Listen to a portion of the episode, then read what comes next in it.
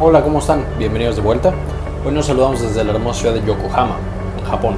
Estamos aquí en el Congreso Mundial del Dolor, pero como está por terminar septiembre, el mes de concientización de la sepsis, teníamos que hacer este video y que subirlo.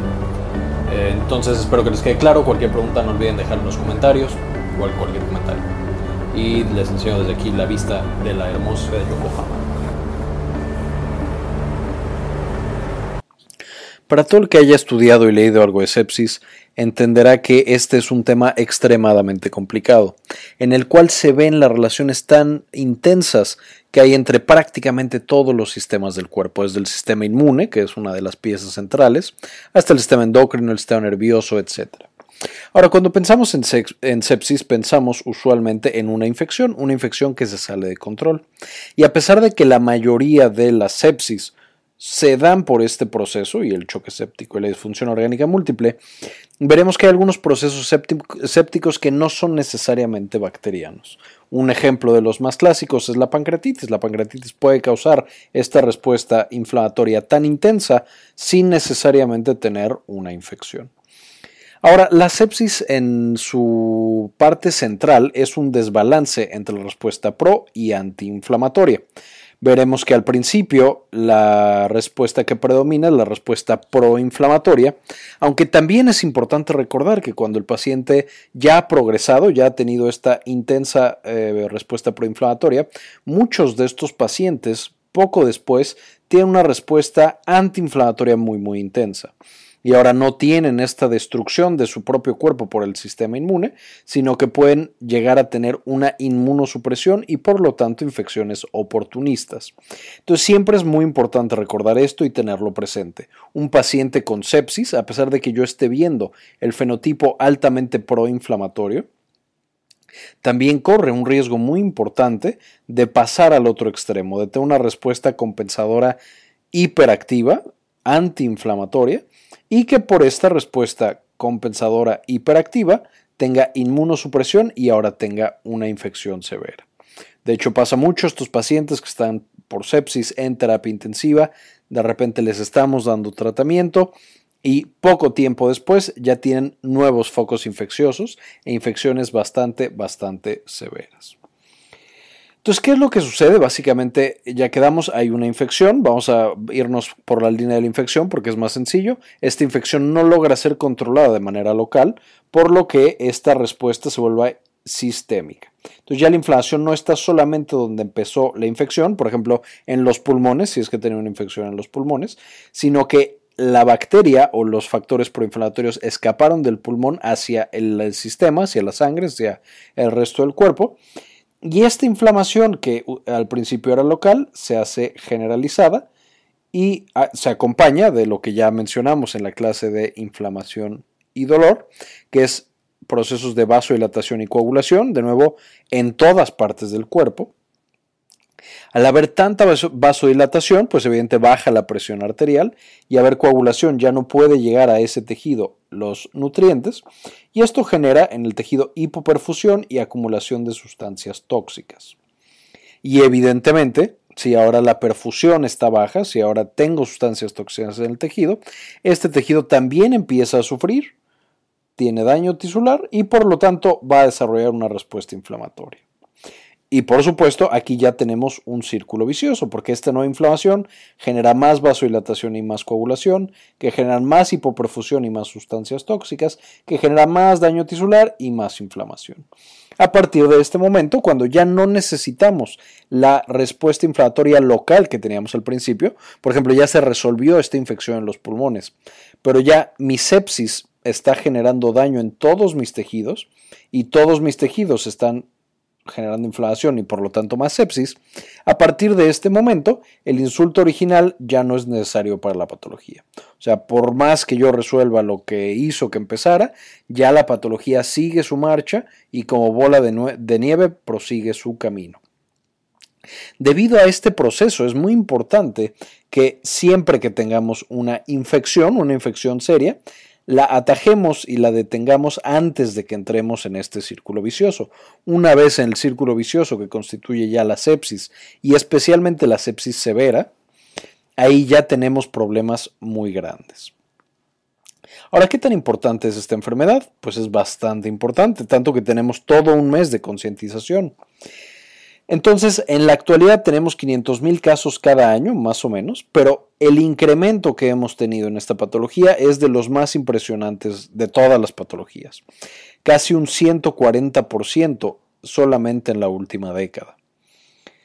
Ahora, esto, ahorita vamos a ver algunos de los factores por los cuales eh, ha aumentado tanto, ya es la principal causa de muerte en las terapias intensivas eh, por lo menos las que no son especializadas en cardiología, pero es la principal causa de muerte en general en las terapias intensivas.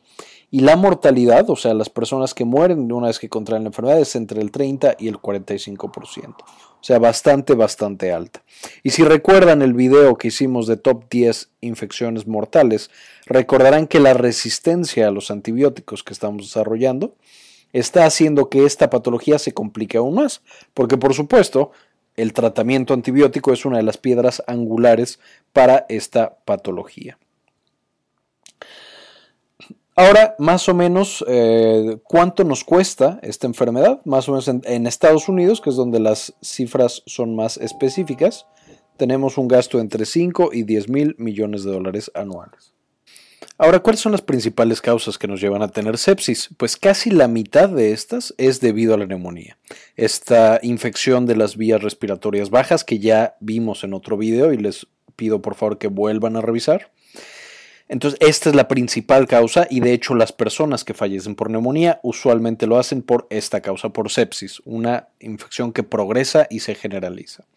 La segunda causa es la pancreatitis aguda grave. De nuevo, aquí no siempre es infecciosa, hay veces que sí se puede sobreinfectar después de una necrosis, pero la pancreatitis solita, sin infección, puede generar sepsis.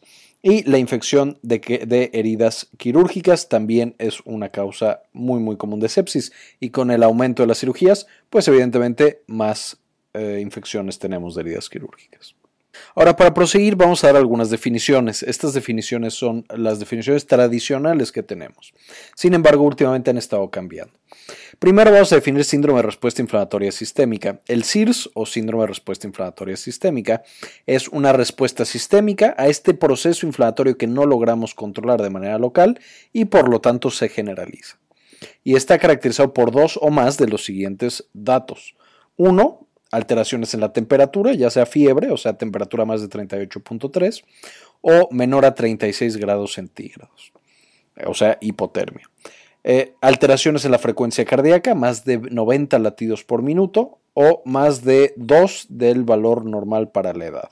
Dos desviaciones estándar. Entonces, más de dos desviaciones estándar del normal para la edad también ya es considerado taquicardia. Esto, por supuesto, porque los niños pequeños tienen una frecuencia cardíaca mucho mayor que los adultos. La frecuencia respiratoria, más de 20 respiraciones por minuto, ya es considerada alta o una PaCO2, presión parcial de CO2 en la sangre, menor a 32, o sea, estamos respirando demasiado y por lo tanto barremos el CO2 en la sangre. Y también una respuesta hematológica de inflamación, básicamente más de 12.000 células por milímetro cúbico, o que esta es leucocitosis, o una leucopenia, menos de 4.000 células por milímetro cuadrado. Entonces, que tengamos muchas, estamos en esta respuesta inflamatoria aguda, que tenemos muy poquitas, fue tanta la inflamación que ya incluso están muriendo nuestras células blancas o están siendo secuestradas en algún tejido, o más de 10% de bandas, que son leucocitos inmaduros. O sea, no estaban listos para la batalla, pero como estamos en guerra, los lanzamos antes de que estén listos. El siguiente es la sepsis. La sepsis es, ok, ya tenemos esta respuesta que se ha generalizado, o sea, la infección no fue controlada de manera local, sino que se generaliza y da manifestaciones sistémicas. Por lo tanto, es tener SIRS, síndrome de respuesta inflamatoria sistémica, más tener una infección demostrada o fuerte sospecha de infección. Entonces, de nuevo, la SIRS no es lo mismo que la sepsis, porque en la sepsis ya sabemos que hay una infección o tenemos una fuerte sospecha de infección. De nuevo sería la diferencia entre la que es causada por la neumonía, es una clara sepsis, mientras que la de la pancreatitis sería un síndrome de respuesta inflamatorio sistémico. De aquí pasamos a la sepsis severa. Esta definición se ha tratado de cambiar, ya no se le quiere decir sepsis severa, porque la sepsis siempre es severa, siempre es una enfermedad grave. Pero básicamente la sepsis severa se define como sepsis, o sea, todo lo que ya dijimos, las manifestaciones de síndrome de respuesta inflamatoria sistémica, más la infección. Pero para que sea severa, agregamos la disfunción de un órgano y hipotensión o hipoperfusión. Ahora, ¿cómo definimos esta hipotensión? Presión arterial sistémica menor a 90 milímetros de mercurio, o un descenso de la presión arterial basal de más de 40 milímetros de mercurio en pacientes hipertensos. Entonces, si tenemos estas manifestaciones, la presión arterial está bajando. Y por otro lado, la hipoperfusión. O sea, tal vez sí tenemos una buena presión, pero o la tenemos mala, pero no está llegando suficiente sangre a nuestros tejidos para nutrirlos, oxigenarlos y eliminar las sustancias de desecho. ¿Cómo lo vemos en una persona? Pues porque tiene una acumulación de productos de desecho, no está llegando oxígeno, entonces hace metabolismo anaerobio y produce mucho ácido láctico. Lo vemos como más de 2 milimoles por litro de ácido láctico, o sea, una acidosis láctica. O una excreción urinaria menor a 0.5 mililitros por kilogramo por hora. O sea, no está llegando suficiente sangre al riñón como para producir orina, entonces el paciente está anúrico y esto debe mantenerse más de una hora o menos de 30 mililitros en dos horas. Entonces, todos estos son datos de que no tenemos una buena perfusión en los tejidos en general o en el riñón, que es un eh, marcador muy, muy bueno. Y por último, el choque séptico es sepsis severa, que a pesar de que ya le dimos una adecuada reposición de líquidos, no mejora. Entonces se mantiene hipotenso o hipoperfundido.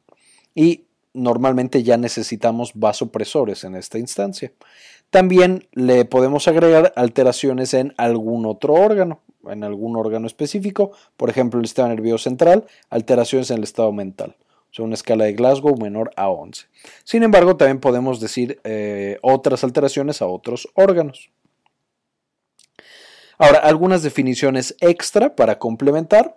Podemos tener sepsis si a lo mejor no cumplimos con todas las anteriores de CIRS, pero las alteraciones de la conciencia, o sea, de nuevo un Glasgow menos de 11, tenemos una hiperglucemia, más de 140 miligramos por decilitro, o 7.7 milimol por litro en ausencia de diabetes, un paciente que era sano y de repente empieza a elevarse su nivel de azúcar en sangre, niveles elevados de eh, reactantes de fase aguda como la proteína C reactiva y la procalcitonina, más de dos veces el nivel normal.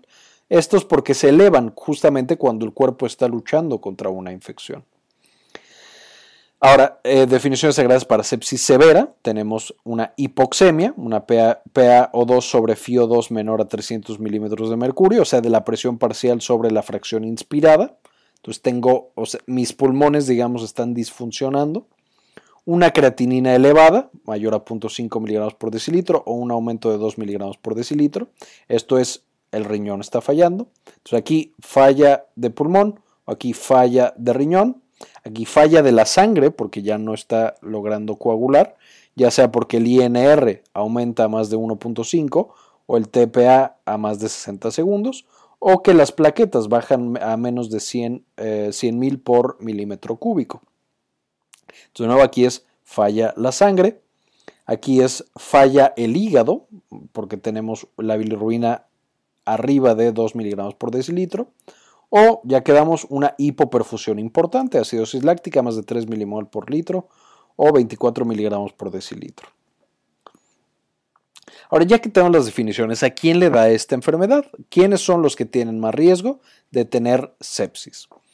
Evidentemente, un factor de riesgo importante es la inmunosupresión, porque si mi sistema inmune no sirve de, de, inicio, no está funcionando de manera adecuada, es más probable que yo tenga una infección y de la infección, si no lo logramos controlar, viene la sepsis. Aquí nótese, el hecho de que nuestro sistema inmune no funcione no significa que no podamos inflamarnos y tener sepsis.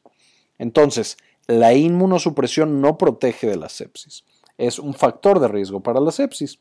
¿Y qué tipo de inmunosupresión? Pues cualquiera, desde el SIDA, la desnutrición, los trasplantes, la diabetes mellitus tipo 2, la tercera edad, el embarazo y el cáncer que en nuestro mundo actual, cuáles son las que más están, ah, digamos, tomando importancia, pues especialmente la tercera edad y la diabetes mellitus, especialmente aquí en México. Sin embargo, ha aumentado también los trasplantes, también ha aumentado los pacientes que tienen cáncer, los pacientes con SIDA en principio no han aumentado tanto, pero digamos todo esto hace que sea más común las infecciones y más adelante la sepsis. Otro factor de riesgo importante es justamente el advenimiento de las nuevas tecnologías médicas. El hecho de que usemos cada vez más catéteres y dispositivos invasivos hace que sea más fácil que las bacterias entren dentro de nosotros. Entonces todo esto ha salvado vidas en una instancia, pero al mismo tiempo constituye un riesgo para que aumente la sepsis.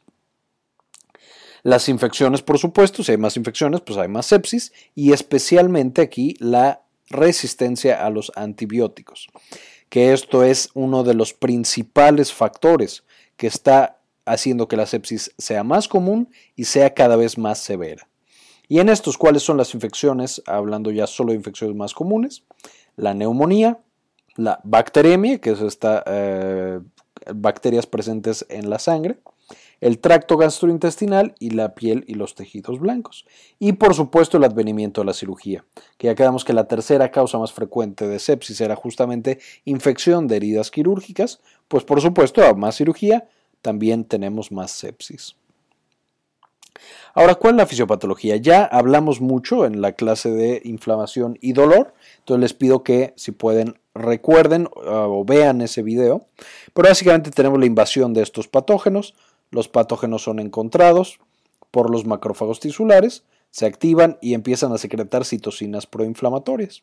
Estas citocinas proinflamatorias activan al endotelio, lo cual genera una vasodilatación, o sea, aumenta el calibre de la sangre para que llegue perdón, el calibre de los vasos para que llegue más sangre. Hay un aumento en la permeabilidad del endotelio, entonces se hacen hoyos en el endotelio, lo que permite que las células del sistema inmune entren y maten a todas las bacterias que están aquí, pero al mismo tiempo se activan las proteínas de la coagulación para tapar y que la bacteria no pueda escapar. Entonces, este es el proceso local. Aquí las citocinas del tejido llegan al endotelio. Pero por supuesto, si la infección es bastante severa y la respuesta inflamatoria también es bastante grande, pues entonces esta activación endotelial no se va a dar solamente en este tejido. Por ejemplo, aquí en el pulmón, suponiendo que este sea un pulmón y que este sea donde inició nuestra infección, sino que va a empezar a propagarse hacia otros sitios. Y recordaremos que cuando se activa el endotelio, este endotelio entonces ya no cumple sus funciones tradicionales. Este endotelio activado, además de que deja pasar muchas proteínas y de que favorece el proceso de coagulación, también se le dificulta el intercambio gaseoso. Entonces ya no es tan fácil nutrir a este tejido. Además, la activación del sistema inmunológico, o sea, cuando estas células entran y se comen a las bacterias, recordaremos de la clase, ya les menciono, inflamación y dolor, que estas eh, células inmunes activadas empiezan a liberar grandes cantidades de proteasas, radicales libres, etcétera, que matan a las bacterias, pero también lastiman a nuestras propias células. Y estas células entonces empiezan a liberar más factores proinflamatorios. De nuevo, esto va aumentando esta respuesta. Ahora, como esta respuesta inflamatoria ya quedamos que en la sepsis se generaliza, ya no se queda de manera local, pues evidentemente ahora todo nuestro endotelio en muchas partes del cuerpo va a tener esta vasodilatación y si se da en suficientes partes del cuerpo, o sea, si vasodilatamos absolutamente todas las arterias eh, del cuerpo, pues evidentemente el corazón ya no puede trabajar suficiente, ya no puede bombear con suficiente fuerza y perdemos presión arterial. Es como esta manguera, si nosotros tenemos una manguera pequeñita y le echamos un litro de agua, pues sale con buena presión. Pero si ahora esa manguera la hacemos inmensa, de un metro o de tres metros de diámetro, ahora la misma cantidad de agua pues va muy despacito y sin nada de presión. Del mismo modo, ya quedamos que el endotelio activado eh, favorece la formación de coágulos entonces, de nuevo, si es en un medio local, pues sí, ese, medio ese tejido está sufriendo, pero ya quedamos que hay supercélulas porque las citocinas protegen y todo lo que vimos en inflamación y dolor. Pero en este caso, lo que va a suceder es que el coágulo ya no está solamente local, sino que empezamos a hacer coágulos en la microvasculatura de muchos tejidos. Y entonces estos tejidos que originalmente no tenían nada que ver y no tenían ninguna mm, vela en el entierro, no estaban peleando con nadie, en este caso la neumonía que atacaba mis pulmones, pues mis riñones, por ejemplo, no tenían nada que ver, pero una vez que nosotros hacemos coágulos y les falta ya riego sanguíneo a estos tejidos, pues entonces también tienen un daño y también por supuesto empiezan a generar estímulos proinflamatorios. De nuevo esto empieza a extender el daño. Ahora, para que esto no, bueno, esto genera hipoperfusión y eso genera inflamación. Para que esto no suceda, en principio tres sistemas deben de integrarse, ya que esta respuesta se generaliza. Entonces vamos a tener el sistema nervioso, todo el sistema nervioso, pero especialmente el sistema nervioso autónomo, el sistema inmunológico y el sistema endocrino. Y de estos tres sistemas va a haber diferentes eh, componentes que van a estar principalmente enfocados en la sepsis. Cuando hablamos del sistema nervioso, va a ser el sistema nervioso autónomo, específicamente la rama simpática, que ya vimos en la clase de sistema nervioso autónomo. Esta lo que hace es, ok, estoy recibiendo una gran cantidad de daño, en el pulmón hay una infección, lo sensa el sistema nervioso y empieza a generar respuestas acordes. Entonces dice, ok, nos están activando, sabes que corazón late más fuerte, sabes que, este, no sé, estómago trabaja menos porque nos están atacando, sabes que respiremos más rápido. Y entonces va generando algunas de estas manifestaciones clínicas de la respuesta inflamatoria sistémica, la taquicardia, la taquipnea, etc. Vamos a tener también el sistema nervioso que estas moléculas que saltan a la sangre del tejido local donde empezó la infección, cosas como las citocinas, como algunos componentes bacterianos y las prostaglandinas, llegan al hipotálamo y entonces empiezan a generar esta respuesta de fiebre, que creemos que es para protegernos, aunque no estamos seguros cuál es su función, pero entonces otra parte del cerebro esencial va a ser justo el hipotálamo, que genera la fiebre y va a generar también la conducta de enfermedad. Y además, este sistema simpático le avisa a nuestro tejido inmune, y ¿sabes qué? Nos están atacando, pero no te vayas a pasar. O sea, sí, defiéndenos, pero no vayas a defendernos de más y hacer una sepsis.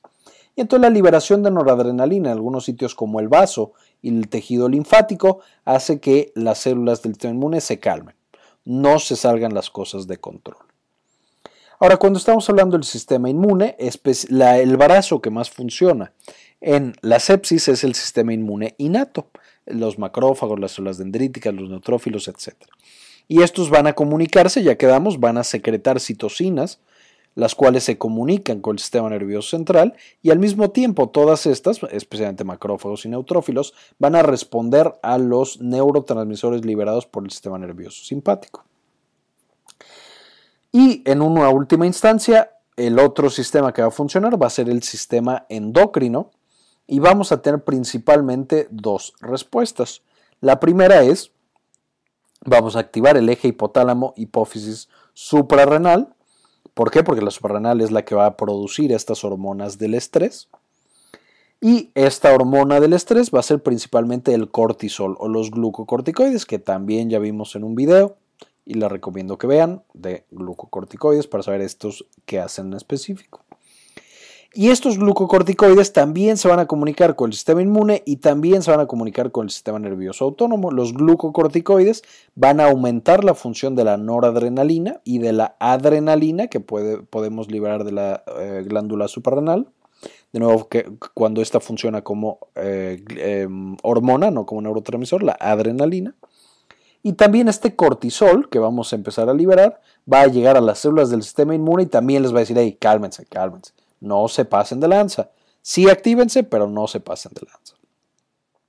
Y entonces la plática de estos tres sistemas, el sistema nervioso, especialmente el brazo simpático, pero otros brazos, el sistema endocrino a través del eje hipotálamo hipófisis suprarrenal y el sistema inmune a través del sistema inmune principalmente innato, van a controlar esta respuesta inflamatoria y van a decir, ¿sabes qué? Necesitamos más inflamación o necesitamos menos inflamación.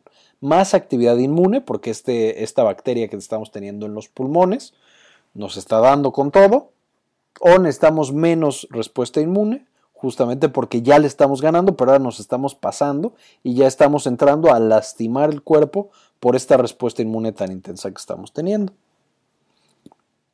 Y otro punto importante que solamente voy a mencionar brevemente acerca de la respuesta endocrina es que justamente el metabolismo energético tiene que cambiar. Al fin de cuentas nos están atacando, necesitamos tener toda la energía disponible para activar con todo nuestro sistema inmune y mantener un poco a las células de nuestros tejidos.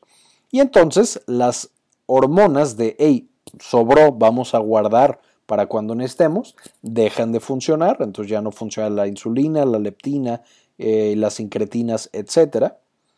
Y van a funcionar ahora las hormonas que se encargan del el ataque, de cuando nos están atacando, que son las hormonas contrarreguladoras de la insulina. Por supuesto, ya mencioné, vamos a tener muchas de estas incrementadas, hormonas como la adrenalina, el factor de necrosis tumoral y el cortisol van a estar muy, muy altos en la sepsis y por lo tanto la glucosa va a aumentar en la sangre. Este es un proceso normal, siempre sucede.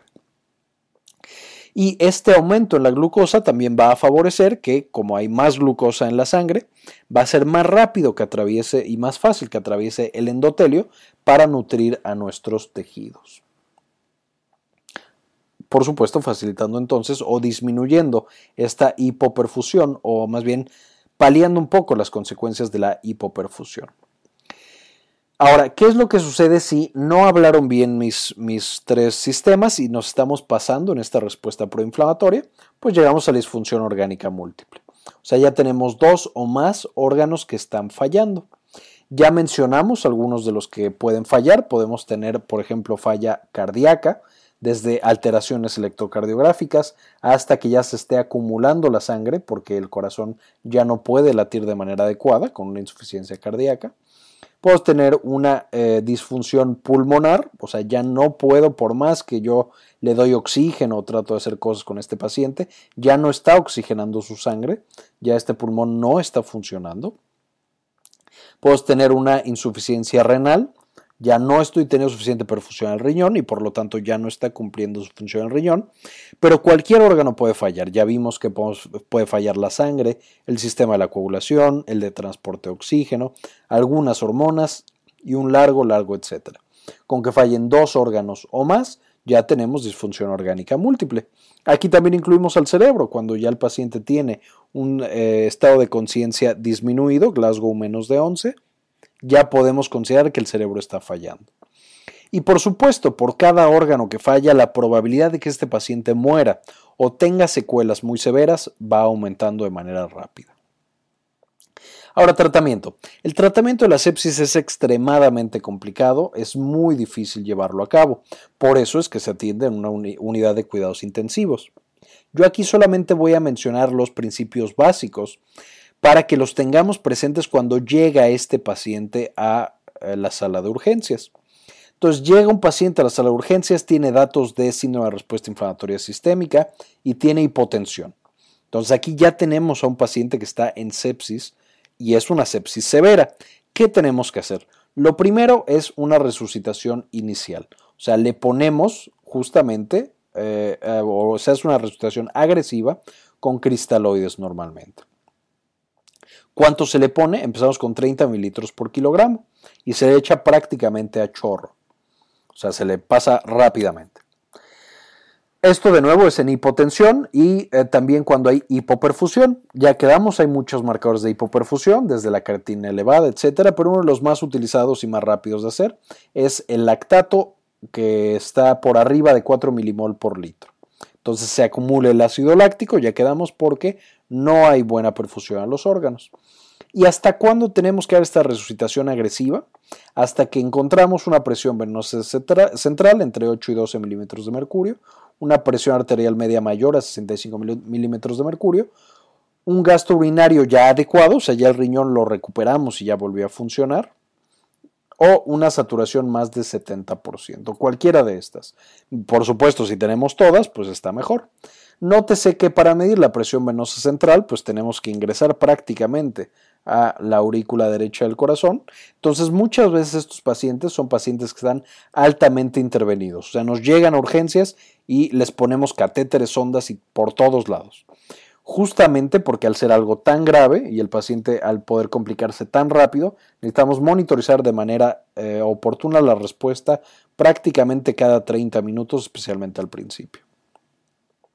Entonces estos son los parámetros que nosotros queremos eh, obtener, justamente porque cuando los tenemos significa que ya está funcionando otra vez este sistema completo y mi paciente ya no corre tanto riesgo.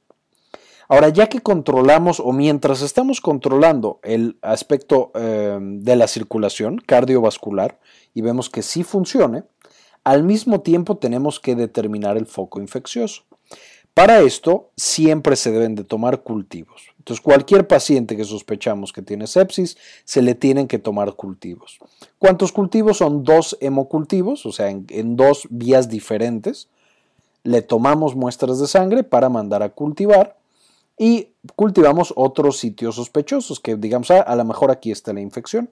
Por ejemplo, si creemos que tiene un absceso o si tiene algún dispositivo, algún catéter, alguna sonda por la que la bacteria puede entrar fácilmente, ahí tenemos que hacer el cultivo. Y el cultivo tiene que tomarse inmediatamente desde el que el paciente llega a la sala de urgencias y mandarse inmediatamente a procesar.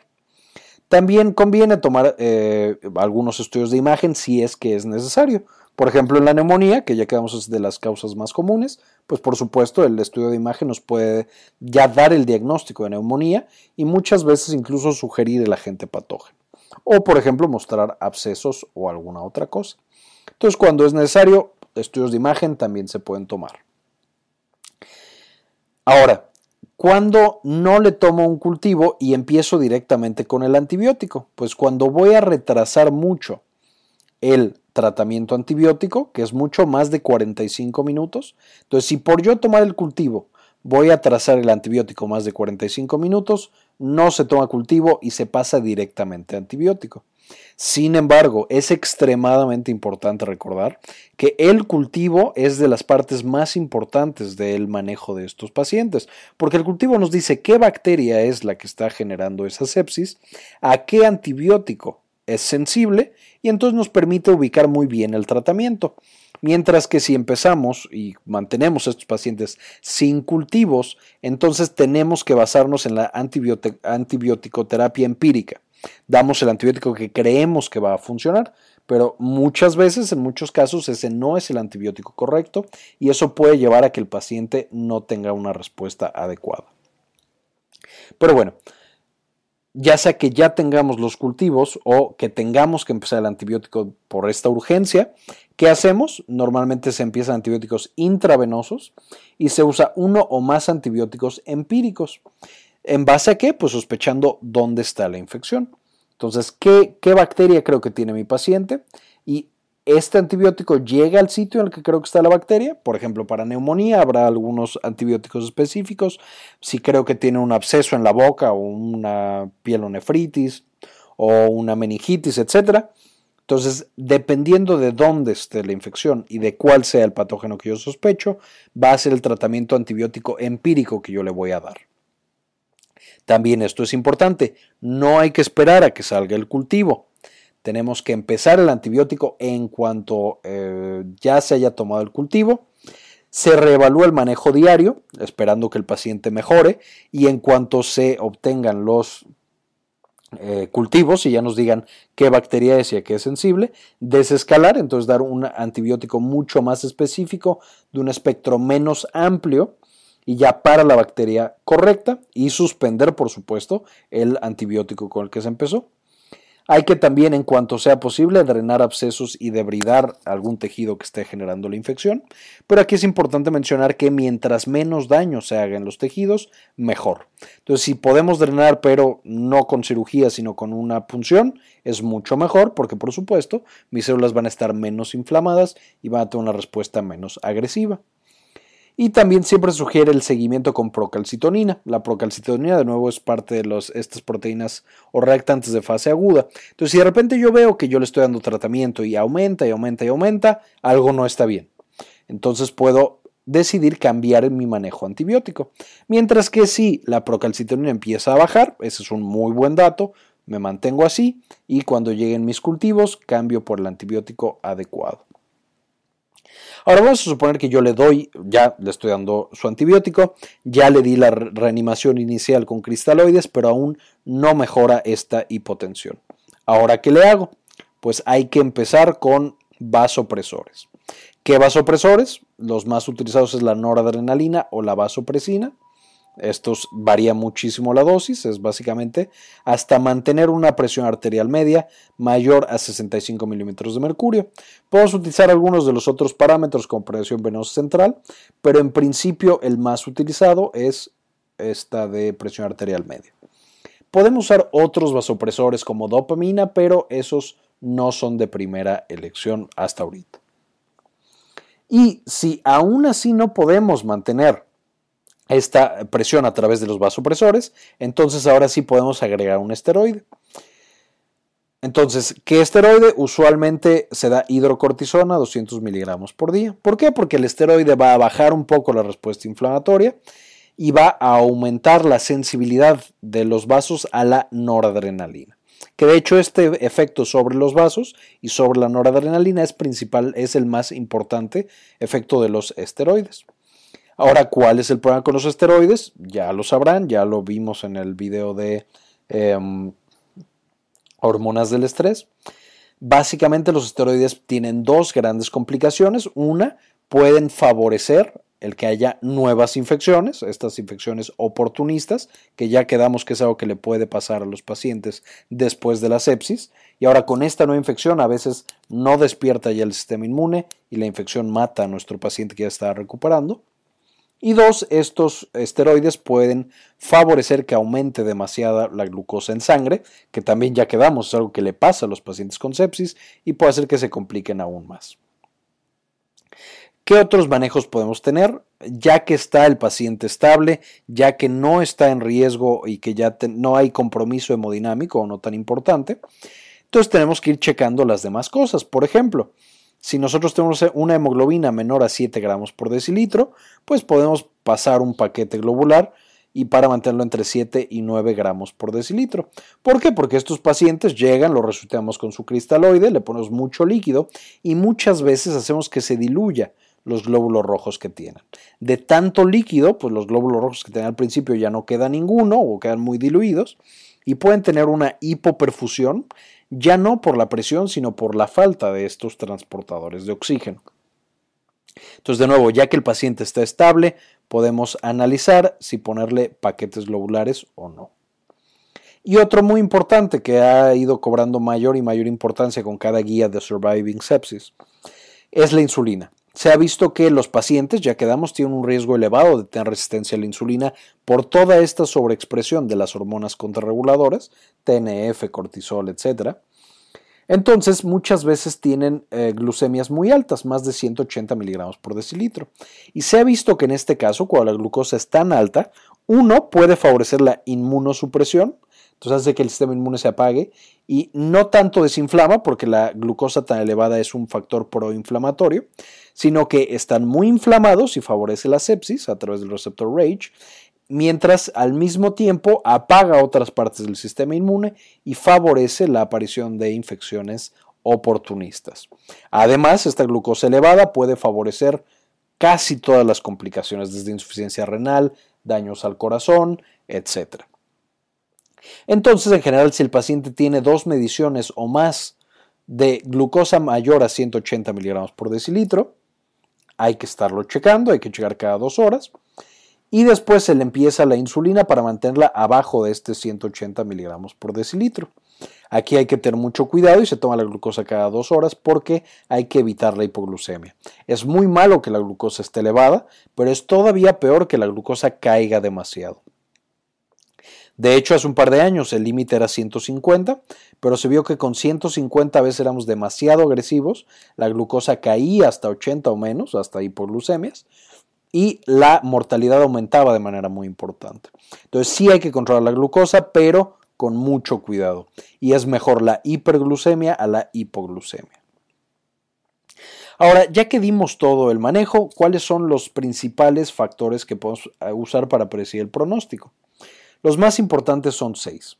Si alguien tiene estos seis factores, es más probable que no le vaya bien en su sepsis, que desarrolle sepsis y que se le complique. Uno es la edad, las edades extremas, los pacientes de la tercera edad y los niños son más propensos y tienen más riesgo en la sepsis. Dos son las comorbilidades. Si tenemos un paciente que ya tenía una enfermedad del corazón, del riñón, de los pulmones, pues la probabilidad de que salga mal es más alta, desafortunadamente. En un proceso más grave o con mayor disfunción orgánica, a través medido de las escalas Apache 2 y SOFA 2, aunque hay muchas otras, pero estas son dos de las que podemos usar. Es una puntuación más alta en estas escalas, también predice que estos pacientes van a tener un peor desenlace. El foco de infección también predice malos desenlaces. Por ejemplo, la meningitis es mucho peor a una infección de piel y tejidos blandos. La neumonía es intermedia. Y también el microorganismo causal. Por supuesto, las bacterias resistentes a los antibióticos son mucho peores y tienen un mucho peor pronóstico que una bacteria que no tiene resistencia. Y con el nivel de resistencia que estamos desarrollando ahorita, ya la mayoría de los microorganismos tienen resistencia a muchos de nuestros fármacos.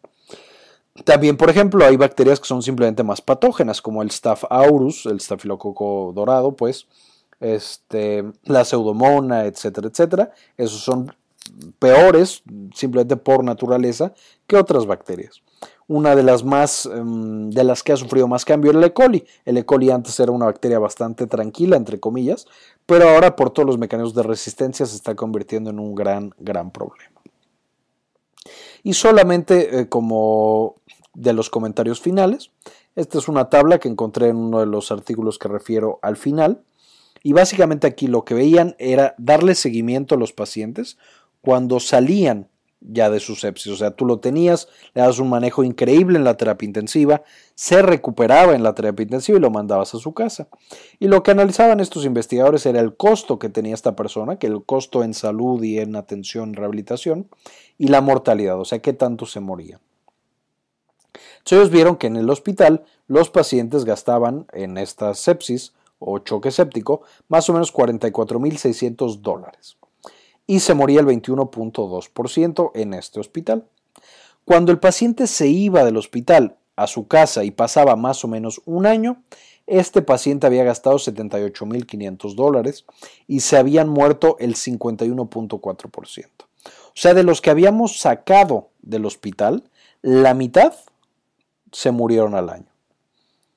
A pesar de que parecía que el paciente se había recuperado y ya estaba teniendo pues no puedo decir que una vida normal, pero ya estaba un poco mejor.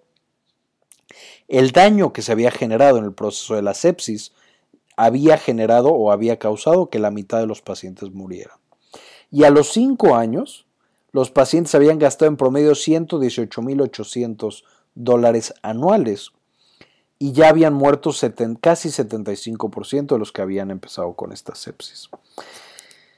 Esta moraleja o la moraleja que nos deja este estudio es justamente que es más costoso y es peligroso llegar a la sepsis, incluso si logramos sacar al paciente la sepsis. La mejor intervención que podemos hacer es detectar las infecciones de manera oportuna, prevenir la resistencia a los antibióticos para que cuando necesitemos el antibiótico lo podamos utilizar y no llegamos a este punto de la sepsis. Porque una vez que llegamos a la sepsis, incluso si llegamos al hospital, si nos dan la mejor atención, si recibimos tratamiento, etc., el pronóstico a cinco años es bastante malo. Entonces, de nuevo, más vale prevenir. No hay que llegar a estos procesos de sepsis porque es muy difícil y es mucho más complicada la vida a partir de este momento. Y bueno, les recomiendo mucho esta bibliografía, chequenla bien si quieren más información. Muy bien, esto fue todo por la clase de sepsis, eh, espero les haya gustado mucho. Les dejo algunas imágenes más de la ciudad de Yokohama, no olviden dejar cualquier duda en los comentarios y como siempre yo no sé qué me el mundo, compartan la información.